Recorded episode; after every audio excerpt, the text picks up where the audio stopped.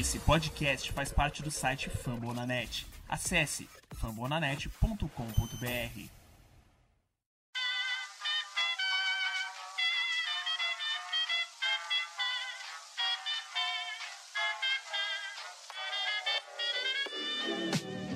Mais uma rebatida forte. E ela tá fora daqui!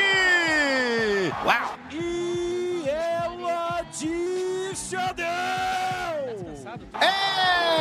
Home run! Aquele abraço!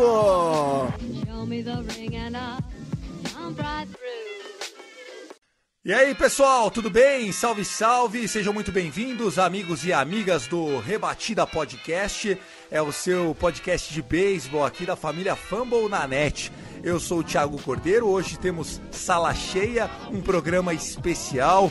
É o programa de número 13. Vamos falar de maldição, vamos falar de mandinga, vucu vucu ziquezira, vamos falar de superstição. Esse programa 13 foi muito bem escolhido. Eu tô aqui na companhia do meu amigo e xará Thiago Mares, nosso capitão do Rebatida. E aí, Thiagão, tudo bem? Seja bem-vindo, meu querido. Olá, ouvinte. Aqui é o Thiago, torcedor do, do, do Cardinals Brasil. Twitter do Cardinals Brasil, aliás. Hoje a gente vai falar um pouquinho das maldições. E é sempre bom lembrar que meu time nunca vai ficar 108 anos sem título. Beleza, Tiagão, legal. Vamos falar então de Superstição de Ziquezira. Representante máximo, acho, dessa fila aqui na, no nosso programa de hoje é o torcedor do Boston Red Sox. E aí, Felipe, você é um cara mandingueiro que eu sei, mas nesse primeiro momento só as boas-vindas aqui pra galera do Rebatida, tudo bem? Tudo certo, gente. Pois é, 86 anos, mas ficou no passado. Desde então o time só ganha, só sucesso. Vamos lá. Vambora, legal. E também o Guto, o Guto que é o Augusto Edinger, ele tá aqui com a gente também participando, representando o New York Yankees aqui no Rebatida Podcast. Beleza, Guto? Fala, Thiago, Maris, Felipe, galera que tá ouvindo a gente aí de casa. E vamos lá, vamos fazer, falar das su- superstições, falar um pouquinho do que, que beira o beisebol, porque querendo ou não, eu acho que dos esportes americanos é o que tem mais superstições.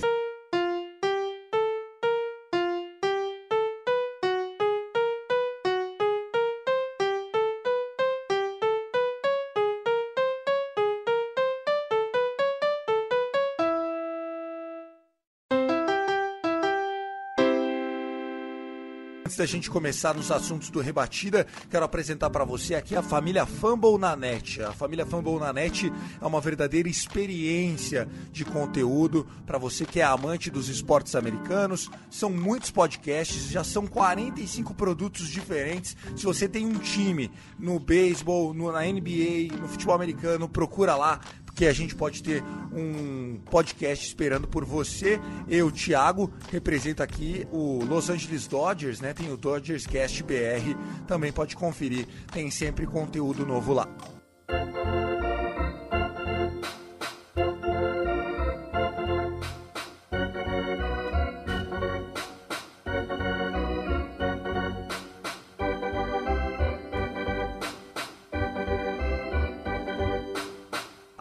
Programa de número 13 do Rebatida vai falar de mandinga maldição.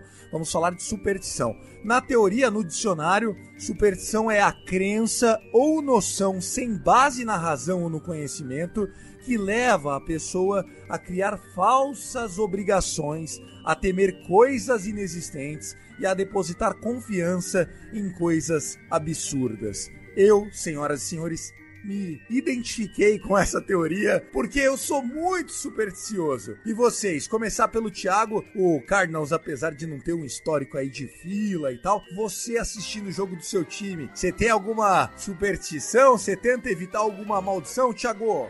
Bom, como eu acho que um bom torcedor de beisebol, eu sempre escuto. A minha superstição é sempre assistir o jogo em algum lugar da minha casa, sempre no mesmo lugar. Que eu acho que se eu ficar em outros lugares vai dar ruim. E quando eu tô na rua, eu nunca, nunca assisto o jogo, é, a versão em vídeo. Eu sempre escuto, sempre escuto o jogo na, pelo rádio, pela KMOX, que no caso é a rádio de St. Louis que transmite os jogos. E quando tá meio que apertado o jogo, o nosso querido Helicap, né? Nosso bonezinho de trás pra frente. É, aliás, a gente poderia começar falando disso, né? Uma das tradições mais é, famosas do beisebol, de todas as torcidas, é o Helicap. O que, é o Helicap? É você vestir o boné de ponta cabeça, ou seja, o pino de cima da, da, do boné ele fica para dentro na sua cabeça e a aba fica ao contrário, a parte de baixo fica para cima. Acho que eu consegui é, exemplificar em palavras o que é o Helicap. Muito bem lembrado, Thiago. E você, Felipe, para assistir o seu Boston Red Sox, você tem alguma mandinga, alguma mania, alguma superstição? Você é desses raiz também, meu querido? Quando eu comecei a acompanhar beisebol lá em 2007, mais ou menos, eu tinha meio que a mesma, o mesmo hábito do Mares de não assistir o jogo, eu mais ouvia, né? E como na época a conexão de internet não era tudo isso, era mais difícil de assistir os jogos, eu acompanhava pelo Game Day da, da Major League Baseball, que apenas mostra as jogadas, né? E, e, o Game Day ele acabava dando um spoiler. Quando tinha rebatido e anotava a corrida, ele já avisava. Então você quando não tinha ninguém em base, você meio que sabia que era um home run e tal. Então eu evitava de ver o, a jogada play by play, eu ficava só lendo os scores, né? As, as jogadas conforme elas iam acontecendo para não, não ser pego de surpresa e também acreditar que isso dava um jinx, alguma coisa assim. E o Rally Cap também, obviamente, que esse é clássico aí de todos. É, para todo mundo aí quando o time tá perdendo, e olha que o Red Sox perdeu muito jogo aí nesse tempo, o Rally Cap sempre é bem-vindo. E você, Felipão, você trouxe outra palavra que é muito importante para o dicionário da Ziquezira, da Vucu Vucu, da, da, de tudo, que é o Jinx. O Jinx, que por definição é a zica, né, em inglês. E acontece normalmente quando você fala assim, pô, esse time aí já ganhou. Aí a hora que você fala já ganhou, parece que a chave do, Zin, do Jinx assim já, já vira zica, bate firme. E você, Gutão, o que, que você traz pra gente? Você, como torcedor do Yankees, você também é desses de acreditar em, em, meia da sorte, em lugar do sofá que ganha jogo? Como é que é essa sua relação com o beisebol? Então, é, eu tenho. Acho que tenho uma superstição que eu faço sempre, que é assistir o jogo pela narração do time adversário. Ou seja, dependendo de quem a gente tá jogando, eu escuto com a narração oposta. e eu adoro, eu adoro o narrador da Yes, não, não me leve a mal mas é porque para mim é uma superstição que funcionou uma vez. E eu falei, agora que funcionou, eu vou fazer toda, toda, toda vez que assistir jogo do Yankees, eu vou fazer isso. E tem mais funcionado do que dado errado, então eu continuo fazendo. Mas às vezes, pra matar a saudade, eu, eu assisto na, na transmissão do Yankees mesmo, mas é, essa é a minha superstição máxima. E eu sempre olho o jogo no meu quarto e comendo alguma coisa. Eu tenho que comer alguma coisa durante o jogo, senão não funciona. Que demais, que demais. Guto, quero continuar com você. Então, você podia fazer assim, começar até o quinto inning na IS e depois, na hora que o pau tora, você já passa pra outra, né, meu? não, não, não. Geralmente, eu acho que eu geralmente poderia fazer o oposto, porque esse negócio que você falou de ele já ganhou, eu faço isso direto. Eu faço isso direto. Ah, agora já ganhou, antes de perder esse jogo. Aí, ainda mais ano passado, que teve muita virada nas, nas, nas finais, que, que o Yankees levava jogos nas innings finais. É, eu, eu fazia direto isso. Mas é, é, uma boa ideia ficar trocando entre um e outro. É, porque agora, quando é Jinx reversa, é melhor ainda, né? Tipo, puta, já perdemos, seu time vira, vale dois. Tiagão, por que, que você acha, primeiro pra gente iniciar nesse assunto, aliás, eu queria contar então a minha superstição, né? Eu também sou um cara mega, mega, mega supersticioso. É, eu tenho muitos bonés do Dodgers e eu começo a usar um boné. Se ganhou, eu repito o boné no dia seguinte. Se perdeu, eu troco o boné. E aí ele vai pro final da fila, eu fico trocando de boné do Dodgers que eu vou assistindo. E eu lembro de uma, uh, de uma coisa que eu fiz, comecei a fazer em 2018. É, e a gente acabou indo pra World Series, acabou perdendo na World Series, mas ali eu comecei com isso. É, que foi parar de assistir o nono inning. Então, é, estava ganhando ou perdendo, eu já ia embora no nono inning, porque o Kellen Jansen tava me estragando muito o jogo, já tava ficando puto com isso. E aí eu comecei a parar de assistir o nono inning. E é bom que aí você já evita os innings extras, né? Você já, se o jogo empatar, dane, se não sofreu, no dia seguinte você acorda cedo para levar a criança pra escola e ver quanto é que foi o jogo, para de sofrer um pouco. Pelo menos assim, quando você torce pra um time, vocês não sabem o que é isso, mas quando você torce pra um time da costa oeste, meu amigo, o jogo começa aí até duas e meia, três da manhã, o negócio é tenso isso.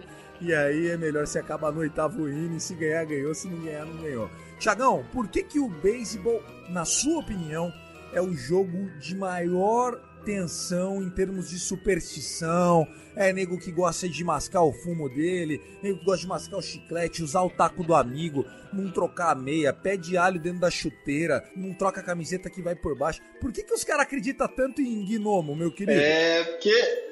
E na minha visão, é porque, como o beisebol é o, é segundo esporte mais antigo. terceiro esporte mais antigo do planeta, só perde pro rugby e pro futebol. Então, você pode olhar no futebol também. A gente tem um monte de mandinga, de superstição. Você, como bom Santista, deve saber. O Guto, como Colorado. Não sei o time do Felipe, mas depois ele pode falar pra gente. Eu, como atleticano, tenho minhas mandingas. E eu tive uma, liber... uma Libertadores com o treinador usando uma camisa de Nossa Senhora todo santo jogo. Então, como. E É, a não, calça cal- vinho, né? E A uma calça vinho calça foi no. Palmeiras. A calça vinho foi no Palmeiras. Isso foi depois. Ah, A- tá. Foi a camisa de Nossa Senhora por três anos quase. E então a gente meio que tem essa, tem essa ideia do, do beisebol ser bem, bem de mandinga, ter essas ligações com a sorte e tal. Como eu falei lá no início, o Cardinals nunca vai ficar 108 anos, porque sempre tem, tem uma história de, por exemplo, envolvendo o time do Felipe, o caso do a maldição do Bambino, no- os Cubs, a maldição do maldição do bode, tudo mais. Então, o beisebol ele já é encrostado de toda essa é, essa, essa superstição desde o início, né? Sem dúvida. E assim, não é exclusividade só do beisebol, né? Outros esportes, eles também convivem com isso, como foi próprio di- dito aí pelo Thiago com o futebol brasileiro, a gente tem bastante. Mas no, no hockey, na NHL também existe muito, quando o time ganha a sua conferência antes de ir para Stanley Cup, ninguém pode encostar no, no troféu, porque o, se você encostar no troféu, quer dizer que você não vai ganhar Stanley Cup, os caras não fazem barba no playoff. Mas o beisebol, ele também é demais, cara, é demais. Se o cara não der dois toquinhos com o taco no pé da chuteira esquerda, o cara não consegue rebater. Se o cara não tá rebatendo, o cara faz a barba pra ver se melhora e melhora. Guto, você, como torcedor de um dos times mais tradicionais desse esporte, chamado beisebol, que é o Yankees, o que, que você eh, leva de coisa que você acompanha de superstição? A torcida do Yankees tem alguma superstição? Que história boa você separou pra gente nesse episódio especial número 13 da superstição aqui no beisebol? Cara, tem uma. Assim, a gente tá falando. O, Thiago, o Maris lembrou da maldição do Bambino, da maldição do Billy the Goat. A gente tem uma maldição que passou pelos Yankees também, que foi o Donnie Baseball. Inclusive, ele passou pelo Dodgers lá em 2008. Esse cara, ele foi um, um dos melhores jogadores de toda a história do Yankees, pelo menos é o que dizem, né? Então, ele, o- ele passou pelos Yankees no período, no início da década ali, mais ou menos no final da década de 90 ali, entre 9, entre 96, 95, só que ele nunca ganhou nenhum título com os Yankees. Só que ele saiu, é, eu acho que no, no- no final da temporada de 95 ou 96, deixa eu pegar aqui certinho, ele se aposentou em 90, é, ele foi, ele se aposentou em 96 e o, e o Yankees ganhou em 98, 99 e 2000.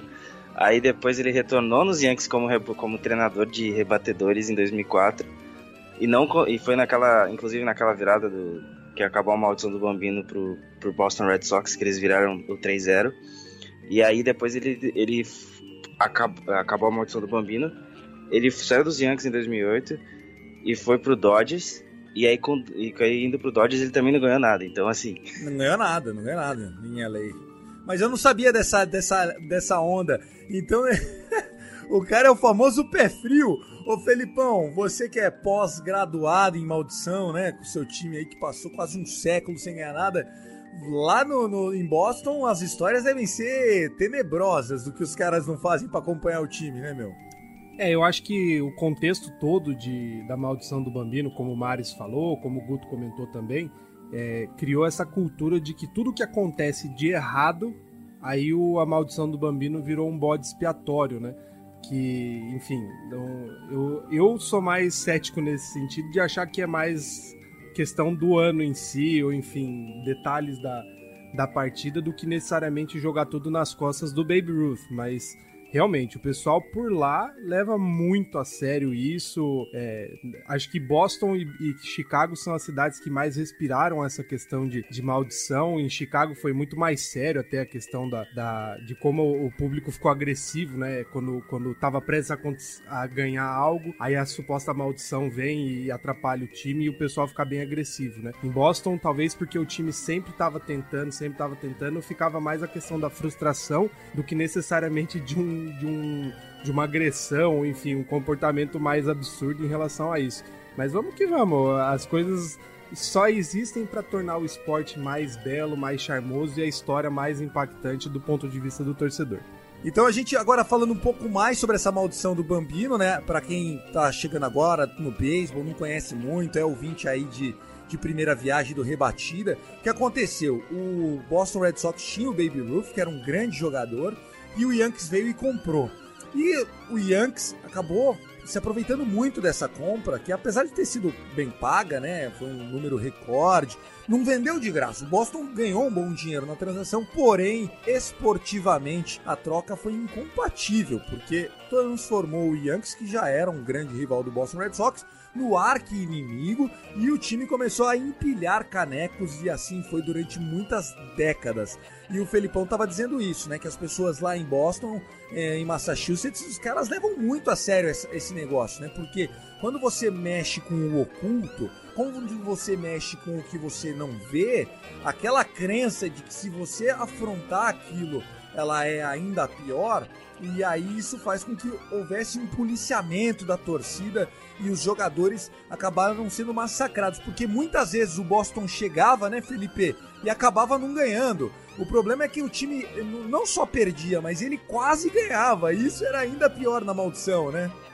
Exatamente. Se você considerar ainda o contexto, né, o Red Sox havia ganho praticamente tudo do começo da história da, da liga, né, 1903, 12, 15, 16 e 18. Aí vende o Baby Ruth. É, até hoje a, a, o contexto da venda nunca foi bem explicado e não vai ser também, já virou história. Mas daí em diante, o Red Sox teve jogadores e times como um todo incríveis, né? O, e foram quatro World Series que chegou a bater na trave de fato. É, duas contra o Cardinals, uma contra o Cincinnati Reds e a de 86 contra o New York Mets. Que, cara, como você falou, era quase mesmo, quase mesmo. Assim, chegou a jogo 7 e, por um detalhe do jogo que, que a virada. Tinha mais time, né, cara? Sim. E assim, e, ti, e tinha mais time, né? Era time para ganhar. Exato. É, o, o, time de 75, obviamente, enfrentou o Cincinnati Reds, que era a grande dinastia, mas o time do Red Sox, no papel, ele era alucinante. O time de 86 também era bom. É, enfim, até mesmo 2003 e 2004, que era essencialmente o mesmo time, eram times extremamente competitivos, recheados de talento. Era muito mais, acho que, a mentalidade de, de enfrentar aí esse medo do oculto, como você falou, do que necessariamente de capacidade de ganhar.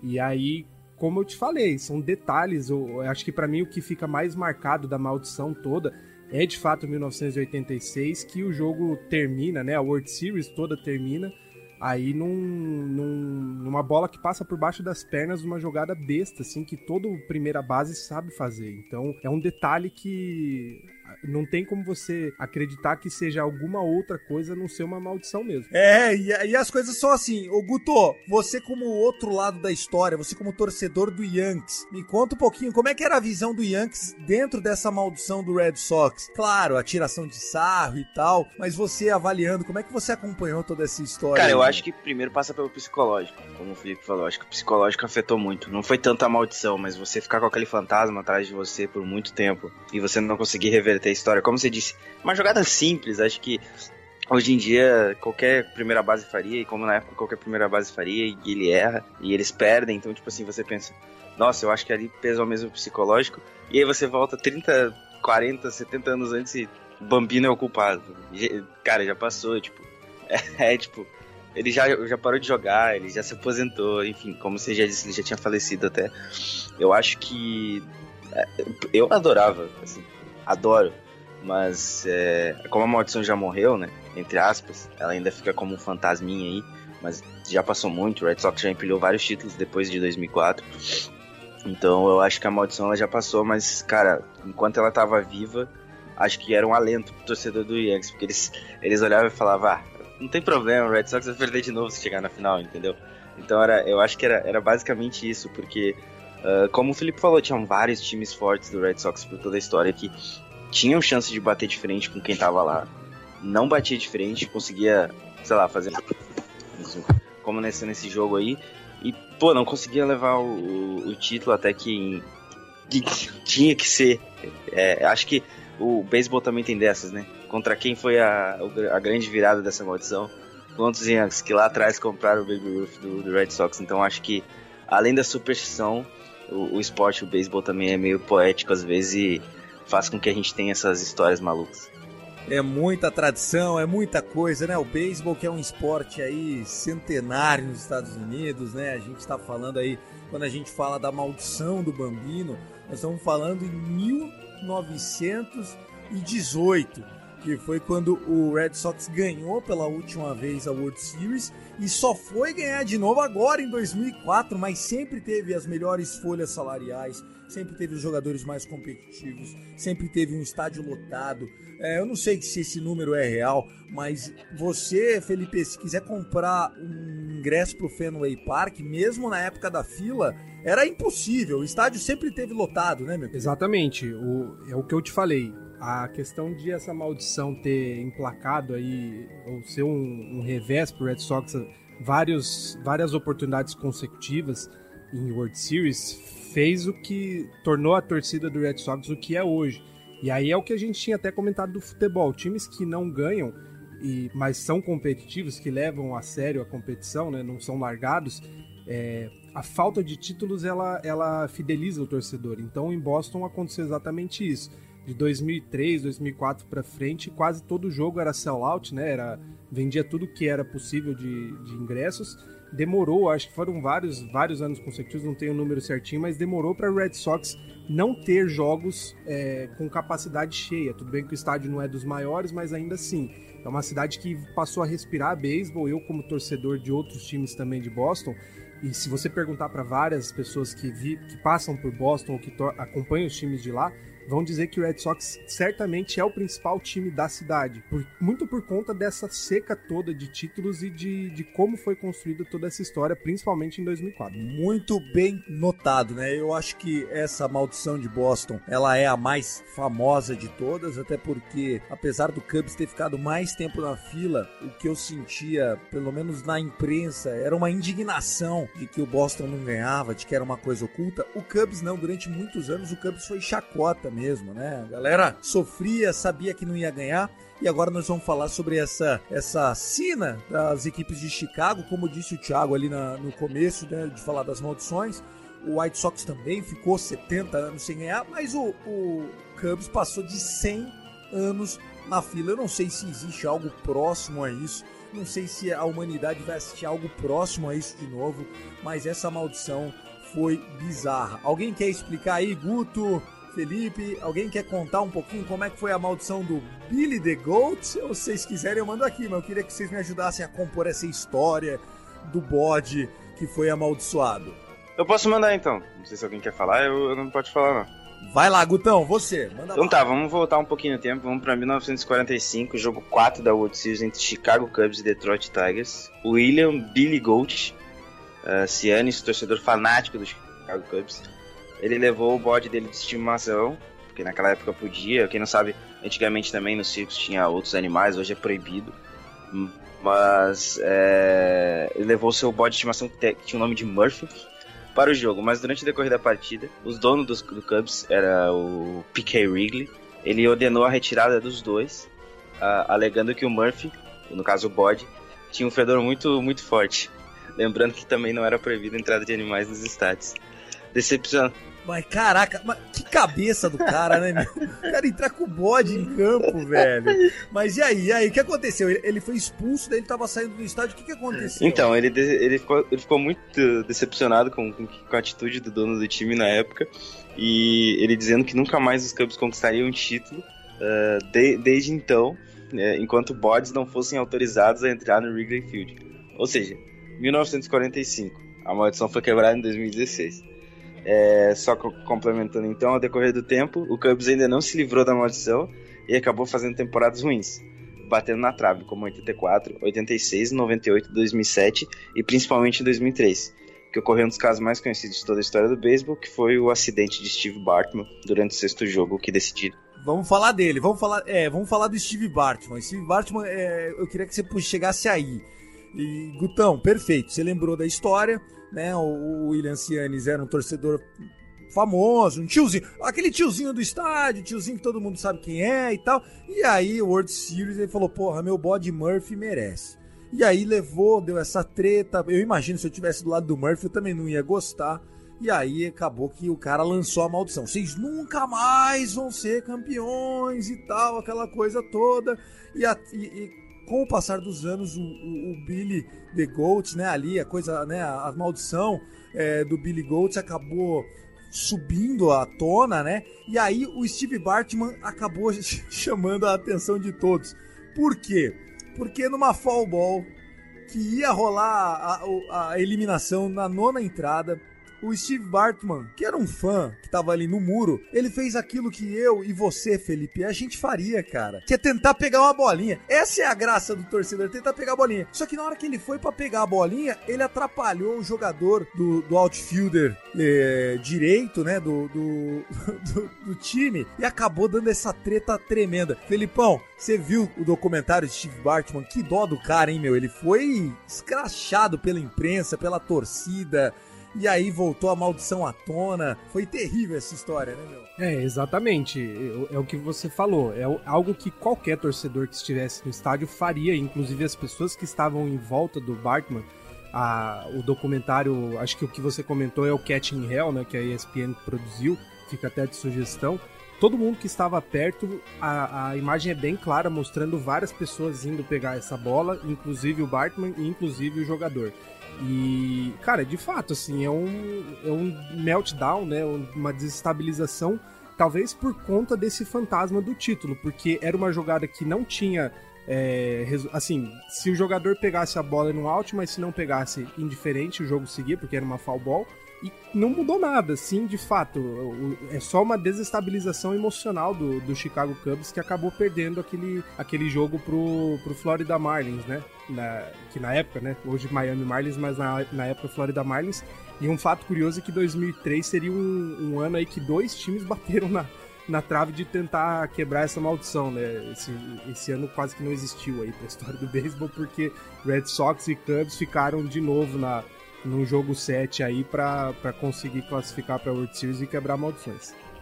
E um detalhe importante, Thiago, só antes de passar para você de volta, é o, o, papel até que esse documentário fala do papel da imprensa no dia, de como ela piorou a situação do Steve Bartman no estádio, porque a televisão ficou várias vezes apontando para aquele, aquele torcedor como responsável por aquele momento. E, e, o documentário descreve bem isso. É, o cara da transmissão é o, o, o cara da transmissão ficava voltando toda hora pro torcedor e isso fez com que os torcedores que estavam vendo em casa pegassem uma raiva é, desproporcional para ele, porque podia ter esquecido, né? Pô, é realmente, mas daí ficou, pô, décima entrada, se não fosse aquele joga, aquele torcedor lá e tal, o próprio narrador ficou chamando ele. É verdade, isso aí acabou pesando muito contra. Né? É, e sem spoilers, acho legal todo mundo que acompanha beisebol assistir, mas é o que eu falei do, do comportamento agressivo.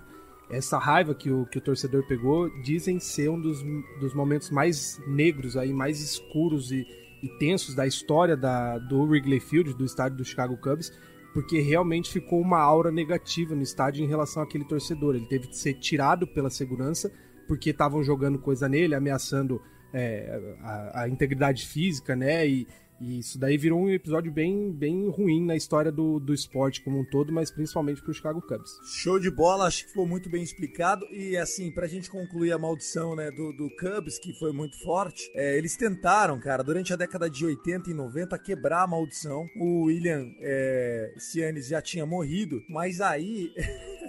O, o, o, sobrinho dele, o Sancianes, começou a levar um bode e a, e a, e a diretoria do Cubs liberou. Olha isso. O que estava proibido na década de 40 voltou a poder nos anos 80 em jogos de World Series, abertura de campeonato. Os caras levavam o bode lá pro bode assistir, lógico que não no meio da torcida na arquibancada, mas levavam o, o bode pro cantinho, ficava do lado do bullpen lá para ver se se dava uma trégua aí pro Billy Goat, mas infelizmente acabou que isso só veio anos depois. O velho já tinha morrido há 46 anos. O velho Billy Goat já tinha morrido. O bode então nem se fala. E aí a maldição acabou. O Cubs que também estava na época com o Theo Epstein, né? O Theo Epstein que foi o GM aí. A gente podia fazer esse link entre as duas equipes porque o mesmo GM que tirou o Red Sox da fila foi o GM que tirou o, o Cubs da fila, né, Felipe? Exatamente. O Theo Epstein foi o, um dos arquitetos, né, pela, pelo título do Red Sox que mudou a história e ele acabou indo para para Chicago em seguida e foi o responsável também por, por montar esse time. É, na verdade, em 2004 teve muito, até pra gente já virar essa página, passar de fato para outro time, 2004 foi muito mais uma conversa de todos os envolvidos, o Tio Epstein, os donos do clube e o Terry Francona, que foi contratado como técnico, de aquele ano ser o ano. Então teve que ter uma mudança completa de comportamento, de pensamento, uma cultura em torno do esporte e de como se jogava o beisebol para que de fato aquela história pudesse ser mudada, né? Então provavelmente o Tio Epstein carregou isso para Chicago no, nos anos seguintes. Isso, exatamente. E ele era um rapaz jovem, né? É, quando ele ganhou com, com o Boston Red Sox, ele era um dos general managers mais novos da liga e ganhou. Se eu não me engano, eu acho que ele era o mais jovem dos, dos general managers na época. É, e ele não, não foi jogador, né? Um cara totalmente analítico, né? Um cara que, que, que é das planilhas. E, e ele tá ajudando a, a mudar um conceito, né? Porque antes o general manager muitas vezes ele era um, um um ex-técnico e tal. E com o sucesso do Theo Epstein, né? O Andrew Friedman do meu Dodgers também é mais ou menos na mesma linha e tal. É, a gente acabou mudando. Uh, agora os general managers eles são mais jovens, eles são mais analíticos, é a galera mais da planilha, aquela coisa toda. O Gutão quer fazer mais algum comentário para falar dessa, dessa, dessa maldição de Chicago? Quer falar alguma coisa do White Sox? Gutão, é com você, cara. Não, cara, só de curiosidade mesmo para quem uh, não, não tá muito atento, o, o nome do torcedor vocês falaram, né, que foi o Bachman. É, o, é, a bola seria defendida por Moise Alou, e quem gerou o foul ball e, consequentemente, manter o, Castilho, o jogador no jogo foi o Castilho, que ficou no jogo. E depois disso aí, o Marlins anotou oito corridas seguidas. Ganhou o jogo. Foi um verdadeiro desastre. Sim, sim, sim, sim, sim. O, o, o, o, desastre acontece mesmo. Bom, dito isso, vamos começar com algumas coisas, algumas maldições, algumas superstições. Eu tenho algumas aqui que eu gostaria de compartilhar com vocês. Eu vou fazer uma e aí, se vocês quiserem, já entra com outra. Comentem, por favor. Vamos fazer algo bem bacana. Que é o seguinte: uma, uma superstição do beisebol é você nunca pode pisar na linha de fall ball, né? Dos, do Diamond ou dos, do outfielder. Se você tá entrando em campo, seja para defender, ou seja para rebater. É aquilo, é como se aquela linha nunca fosse pisada. Então você tá andando assim, se for para pisar na linha, você dá um pulinho e pula ela. Isso aí é muito tradicional no beisebol, né, rapaziada? É, e aí tem até um caso do Turk Wendell, eu tava comentando aqui fora do Arco Guto, que era um dos casos que mais chamam a atenção aí em termos de superstição, porque o Turk Wendell ele jogou, não, sei certinho, acho que nos anos 80, 90 mais ou menos, pelo Chicago Cubs. E ele fazia questão de absolutamente não pisar na linha. E ele tinha um pulo, um salto que ele dava para entrar no campo que era até meio cinematográfico, assim, para ele não, não pisar, né? E o Turk Wendell acabou até ficando conhecido por outras coisas que ele, ele escovava o dente entre os innings, né? Enfim, ele tinha vários hábitos bizarros aí como superstição, mas realmente entrar pulando no campo era o mais, mais diferente deles. Cara, e o Kershaw faz a mesma coisa. Eu acho que ele deve ter pego essa tradição aí, porque bizarro, em vez dele só andar assim, ele faz questão de dar uma saltitada meio gazelante assim, com bracinhos para cima, para conseguir fazer esse desvio da fall, da fall ball aí. Então fica essa. Outra tradição, cara, que é muito comum no beisebol é você não pode falar sobre no-hitter enquanto o no-hitter estiver acontecendo. Então, por exemplo, seu pitcher tá lá, sétimo inning, dois eliminados, pum, eliminou o sétimo, tá indo pra oitava entrada, e aí você não deve falar que, com ele, pô, cara, até agora você não tomou nenhuma rebatida e tal, né? Essa é uma tradição também do beisebol, né, meu? É uma tradição do beisebol, a gente até nos grupos do WhatsApp, quando a gente tá vendo um possível no a gente alguém fala, ó, tá acontecendo no Rita, a gente, todo mundo do grupo fala cala a boca. Porque, né, nós queremos o Norrita. Vai zicar. é verdade, é verdade. Vai zicar, vai zicar, é verdade. E vocês, meninos, vocês têm, vocês, vocês também acreditam nisso? Cara, é, eu, eu, eu tava acompanhando ano passado, é, aconteceu enfim aquela tragédia dos Skags, né, pelo, pelo Angels. E eu acho que aquele jogo em que aconteceu aquele no-no coletivo, pra mim, aquilo ali transcendeu qualquer tipo de barreira de superstição e tal, porque depois que acabou o jogo a galera trouxe vários dados que combinavam e, tal, e para mim ali foi que foi ali que eu entendi que, que realmente o beisebol ele tem essa conexão aí com, com essa coisa de não ter razão. De realmente a gente ter esse lado supersticioso. Para mim, o beisebol é o símbolo disso, porque naquele dia específico é, culminou de dar tudo certo, aconteceu no hitter coletivo e, cara, eu tinha certeza que, que o Skaggs estava ali, ele tava vendo aquele jogo, entendeu? Então foi ali que eu, que eu entendi que era, que era realmente diferente. E uma curiosidade sobre, sobre esse jogo dos Angels Fala, fala. é que foi exatamente 20, quase, é, 29 anos depois do último no-hitter do Los Angeles, é, dos Los Angeles Angels. Então foi quase, qua- qua- quase no mesmo dia. Foi exatamente. quase que- Aí a galera vai à loucura, né? Bom, vamos lá, vamos seguir aqui, ó. Outra coisa que também é, é muito comum no beisebol, que é a seguinte: você não pode ficar sentado no dugout, né, no, no banco de reservas, quando o seu starting pitcher tá descansando. Então é assim: você tá lá de boa, sentado no banco, beleza. Acabou a entrada, seu time tá voltando aqui, vai rebater agora. O pitcher vem e senta no dugout. Se, se ele sentou no dugout, ninguém, mano. Ninguém. Mas assim, ah não, deixa ele aqui um metrinho pular. Não, brother. Tu levanta, arruma uma coisa pra fazer, vai escovar o dente, como falou o Thiago Maia. Só não senta do lado do pitcher. Você já entendeu essa, Felipe? Por que que acontece isso, meu? Eu acredito que seja o resumo de tudo que a gente já comentou aqui sobre como isso pode desestabilizar, né? Principalmente, eu acho que os casos que ficam bem marcados é quando tá tendo um bom jogo de playoff aí, que o arremessador tá sendo muito dominante, o jogo tá muito tenso, ou no-hitters, ou jogos, jogos perfeitos. Realmente o pessoal deixa o arremessador em, em isolamento aí, né? Completo isolamento, em quarentena, porque isso pode desestabilizar a concentração e desanda todo, todo o jogo, né?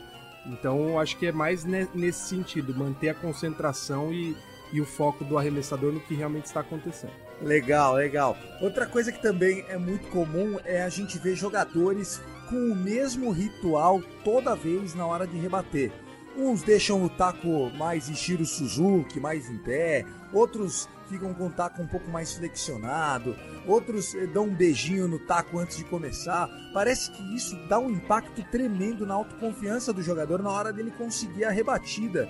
Alguém quer externar sobre isso? O que que vocês têm a dizer sobre isso? Guto, Maris, enfim, Felipe, fiquem à vontade. Tem alguns Cara, jogadores que ainda lambem o taco, como. Já foi de seu até time, o, E a Sael Puig. ele mesmo, que hoje está no. está sem time. Mas eu acho que isso é mais, mais um jeito que o cara, na formação dele, que ele já vai, já vai para um batting stance do jeito dele, do que uma superstição. Mas ainda é uma superstição, né? Sem dúvida, é uma superstição, é uma superstição. O do Puig era quando tinha uma fall ball. Então, por exemplo, ele, ele rebatia, ia pra trás, ele dava uma lambida no taco que era meio que pra aumentar o grip, entendeu? Ele meio que era um jeito dele, ele ficava puto, daí dava aquela lambida. Mas é nojento, né, pô? Agora, na época de coronavírus, certeza que ele já pegou. Não é possível. Não tem como ele não ter pego ainda. E você, Guto, que você ia falar e acabou o Maris falando junto? Não, ia dizer que o Stanton sempre deixa o. Ele sempre fica mexendo o taco, sempre fica girando, tipo, o taco nunca fica parado no braço dele. Eu, pra mim é, é, muito, é muito notório isso, porque é, alguns deixam de, de uma forma, outros deixam um pouquinho mais levantado, mas o Stanton sempre deixa mexendo o, o braço na hora de fazer a rebatida. Sem dúvida. Um que eu sempre é, lembro é o atual técnico do Milwaukee Brewers, o Craig Counsell. Ele, cara, ele para rebater, ele ficava meio que. de- cara, era bizarro, assim. Uma perna muito mais esticada que a outra, flexionada, meio agachado. Parecia um jogador de. um lutador de Kung Fu, assim. E o tacão ficava levantado lá em cima. Era mais difícil ele parar estabilizado daquele jeito do que acertar a bolinha, cara. Negócio in- incrível. Outro que eu também me lembro muito era o Ryan Howard, um primeira base do Philadelphia Phillies. E ele era canhoto, só que ele ficava segurando o taco em direção ao pitcher com o braço estendido direito. A hora que a bolinha saía, ele trazia pro peito o taco, aí que ele punha a mão esquerda para dar a rebatida. E fazendo isso, ele teve campanha de 50 home run no ano. É, que, que outros jogadores vocês se lembram? Você já foi lembrado aqui do, do Puig lambendo, foi lembrado aqui também do, do Stanton. que mais, Felipe? Tem algum que você se lembra muito aí, meu? David Ortiz, cara. David Ortiz, até ele parar de jogar, ele, quando ia rebater, pouquinho antes dele pisar na, na caixinha do rebatedor, ele colocava o taco debaixo do braço, cuspia nas duas mãos, dava umas palminhas e daí ia pro, pra rebatida. E aí, falando ainda mais de coisas nojentas, inclusive a gente comentou do, do Moisés Alu aí, né? O Moisés Alu ficou famoso por uma suposta um suposto hábito de fazer xixi na própria mão para que isso ajudasse aí no grip, sei lá, para pegar no taco. E se não achassem bizarro que ele faz, fazia isso, dizem que o Poçada, o Jorge Poçada do Yankees também tinha esse hábito. Dizem que é comum aí no meio do beisebol que os jogadores usem urina ou para melhorar a performance, alguma coisa assim, né? Vai saber. O Lyoto Machida também fazia isso, né, no, no UFC. Mares, você tem algum jogador aí que você se lembra do Cardinals, algum cara aí que você achava engraçado, só pra gente lembrar de, de, dessa mandinga e, e, deixar bem claro. Eu vou finalizar depois com o Nomar Garcia Parra, que jogou no Boston Red Sox e também jogou no meu Dodgers. Fala aí, Mares. Bom, é, de cabeça eu só lembro do, do Carpenter, que primeiro é um, é um raiz, que não usa luva e sempre que ele tá voltando pro, pro Badass Box, ele passa a mão na terra. Pra dar um pouquinho mais de gripe na, no, no taco, porque ele não usa, obviamente, não usa luva. E uma curiosidade que eu queria falar, que eu, eu ia falar antes, mas eu não consegui, é que os jogos entre Cardinals, quando tem Cardinals e Milwaukee Brewers em St. Louis, O pessoal lá, lá em St. Louis não se toma Miller. Normalmente não se toma Miller, porque, que, pra quem não sabe, uh, St. Louis é a terra da Budweiser. Mas, especialmente contra os Brewers, que é a cidade da Miller, ninguém toma é, Miller na cidade. Entendi. Naquele dia, a, a Miller não é bem-vinda, porque senão você vai estar tá dando moral pro Milwaukee Brewers. Porra, essa é fantástica. que legal, eu não sabia dessa, eu não sabia dessa. Muito bacana. Um jogador que me chama também muita atenção desses clássicos foi o Nomar Garcia Parra. Ele que foi é, um jogador muito famoso da época aí tenebrosa do Boston Red Sox, que ficava no quase e tal. Ele era um shortstop. E ele, a galera vai se lembrar, quem acompanha tênis vai se lembrar, ele parecia o Rafael Nadal na hora de sacar, que passa a mão na bunda, cheira, coça o olho, coça o nariz, arruma cueca. O Nomar Garcia Parra fazia exatamente a mesma coisa, só que depois de tudo isso, ele ainda ficava apertando a luva, mas assim, muito. Tipo, a luva já tava apertada, ele puxava e apertava e rapidinho. Cara, era muito tique, dava desgosto de você assistir o cara passando a mão no rabo, mas enfim, rebatia muito, viu? Teve temporada de mais 300 aí nas rebatidas era muito, era muito bacana também. Um jogador que, que entra num, num, num período bom também, ele costuma não fazer a barba, né? Se ele começa a rebater terceiro jogo seguido com rebatida, o cara fica tão na pira de não mudar o esquema que o cara para até de tomar banho, fazer barba, trocar meia. Isso é muito comum também no beisebol, né? É, um caso legal aí como torcedor, a gente até falou sobre isso no Soxcast, em 2013 no primeiro dia aí de, de Spring Training, isso lá no começo de março, o Mike Napoli chegou para jogar no Red Sox e ele falou que não faria barba naquele ano e começou a desafiar outros jogadores, o Johnny Gomes a fazer a mesma coisa, o David Ross, e isso virou uma cultura do Red Sox de 2013, que até dá o nome né, ao, ao time, que é a, a, a banda dos, dos irmãos barbudos ou algo nesse sentido, em que o time inteiro resolveu deixar a barba crescer desde os jogadores que tinham a barba bem densa, como o Mike Napoli e o Johnny Gomes, até os que não tinham uma, a barba decente, como o Gerald Saltalamacchi, ou enfim. Mas o time inteiro ficou conhecido por deixar essa barba aí de playoff, vamos dizer, mas que durou o ano inteiro. Caraca, e no final do ano tava tudo parecendo náufrago, né?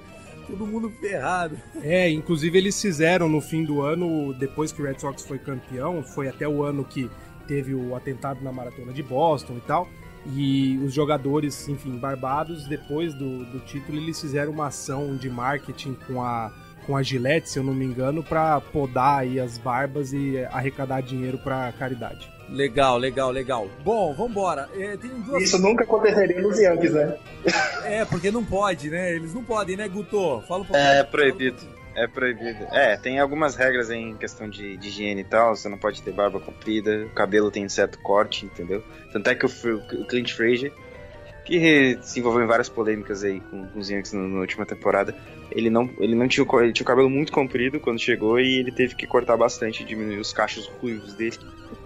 Mas é, a gente tem uma política muito, muito forte em relação a isso.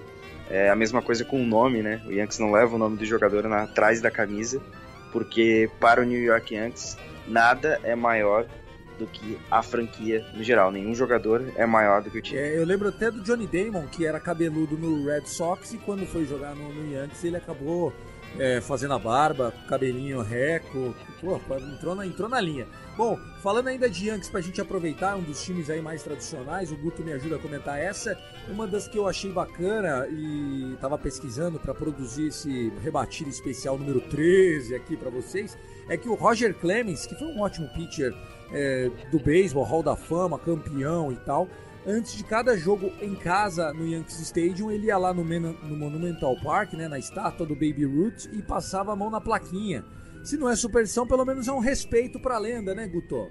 Ah, cara, eu acho que envolve os dois, né? Envolve os dois. Ele tinha. Eu acho que pela franquia no geral. Acho que muitos jogadores que passaram, não só o Clemens, ele tinha muito. muito. É, muito apreço pela, pela história e tudo mais. Então acho que servia não só como uma, uma superstição, né, um, um, momento dele para ele fazer uma grande partida, como também uma como se fosse um agradecimento por quem já passou ali. Outra coisa que eu achei bacana é uma uma do Jason Giambi, não sei se vocês sabiam, mas assim, o Jason Giambi é um, super rebatedor aí, que, enfim, jogou no Oakland A's, depois foi pro Yankees, depois foi para enfim, Colorado Rocks, é, mas na, na época clássica dele, ele tava no Yankees, e quando ele entrava em é, slump, que ele começava a não rebater uns jogos, ele usava uma cueca de ouro, uma cuequinha dourada, assim, né? Não, não de ouro, mas tipo, ele usava uma cuequinha de ouro pra, pra sair do slump e falava que funcionava. Imagine no vestiário o que o cara não ouviu pra colocar a cuequinha dourada, meu amigo. Vale a pena o mico ou não vale? Tem uma questão aí sobre valer a pena ou não, Tiagão. É, eu tava comentando com o Guto fora do ar aqui sobre um jogador que ficou bem marcado, que é o Wade Boggs. Ele tem o um número aposentado pelo Red Sox, pelo Tampa Bay Rays, na época Devon Rays, né? E jogou também no Yankees. O Wade Boggs ele teve uma carreira longa aí de 18 anos, sempre em alto nível. Ele foi campeão de rebatida várias vezes com, em termos de de média de rebatida, né? Enfim, foi All-Star vários anos seguidos. E ele tinha uma rotina tanto de treino, de refeição e de coisas durante o jogo. Então ele sempre comia frango frito antes da, de cada partida. Ele sempre fazia a mesma rota saindo do dugout, né, do banco dos jogadores, até a posição de defesa e da posição de defesa até o dugout. Ele sempre fazia a mesma rota e ele tinha um horário muito específico para começar os treinos, né? Ele acordava, dizem, né? Na biografia dele, pelo menos diz que ele acordava sempre no mesmo horário, começava o treino de rebatida às 5 e 17 e o treino de corrida às 7 e 17. E ele só treinava 150 cravadas rebatidas dessas grounds, né? Rebatida rasteira durante o treino antes dos jogos, não mais nem menos. E aparentemente para ele fez muito sentido tudo isso pela carreira toda que ele teve, né? Então eu acho que quando mexe com o psicológico aí, tudo é válido. Tudo é válido, tudo é válido, sem dúvida nenhuma.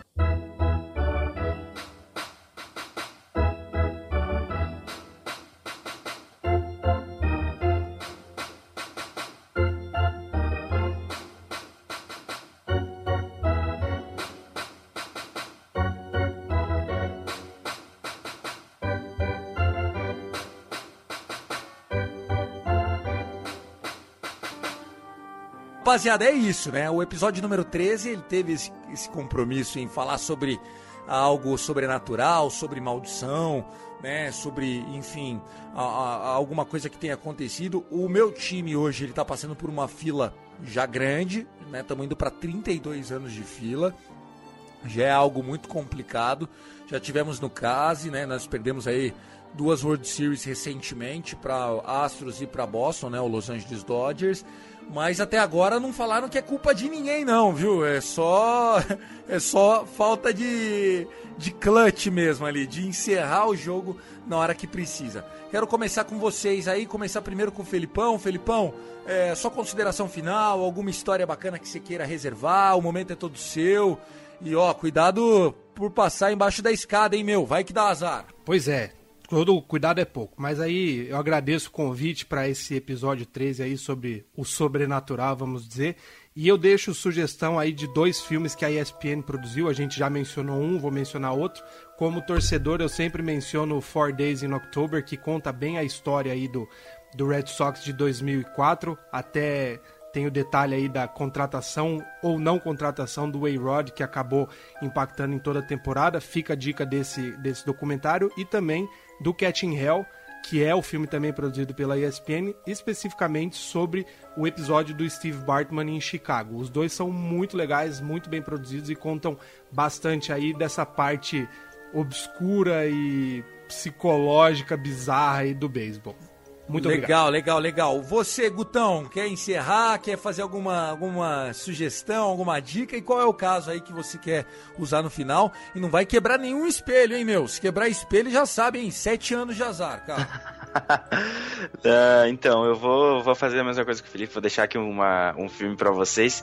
Acho que os torcedores do Red Sox vão gostar bastante. Tem no YouTube, tá? Eu tava procurando, então tem no YouTube.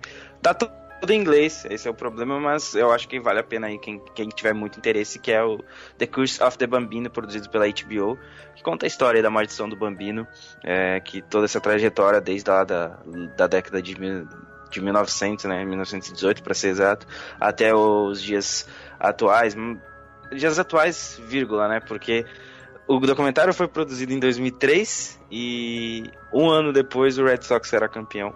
Então acho que fica aí a dica. É um filme que conta toda essa trajetória aí do, do Baby Ruth. Pra mim, o, um dos maiores jogadores de todos os tempos. Então fica a dica aí. Pra todos nós, né? O Baby Ruth foi um dos é. maiores jogadores de todos os tempos, para todos nós, sem dúvida nenhuma. Muito boa dica. E é o famoso Jinx Reverso, né, cara? Fizeram o documentário e os caras ganharam, é isso? É porque a data de lançamento, é, aqui tá anotado, tá 16 de setembro de 2003.